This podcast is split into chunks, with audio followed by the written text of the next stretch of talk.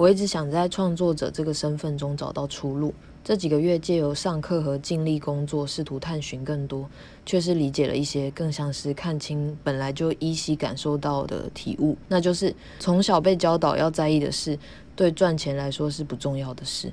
比方说名誉、技能、名声等等，这些在商业之中可能都是很其次的。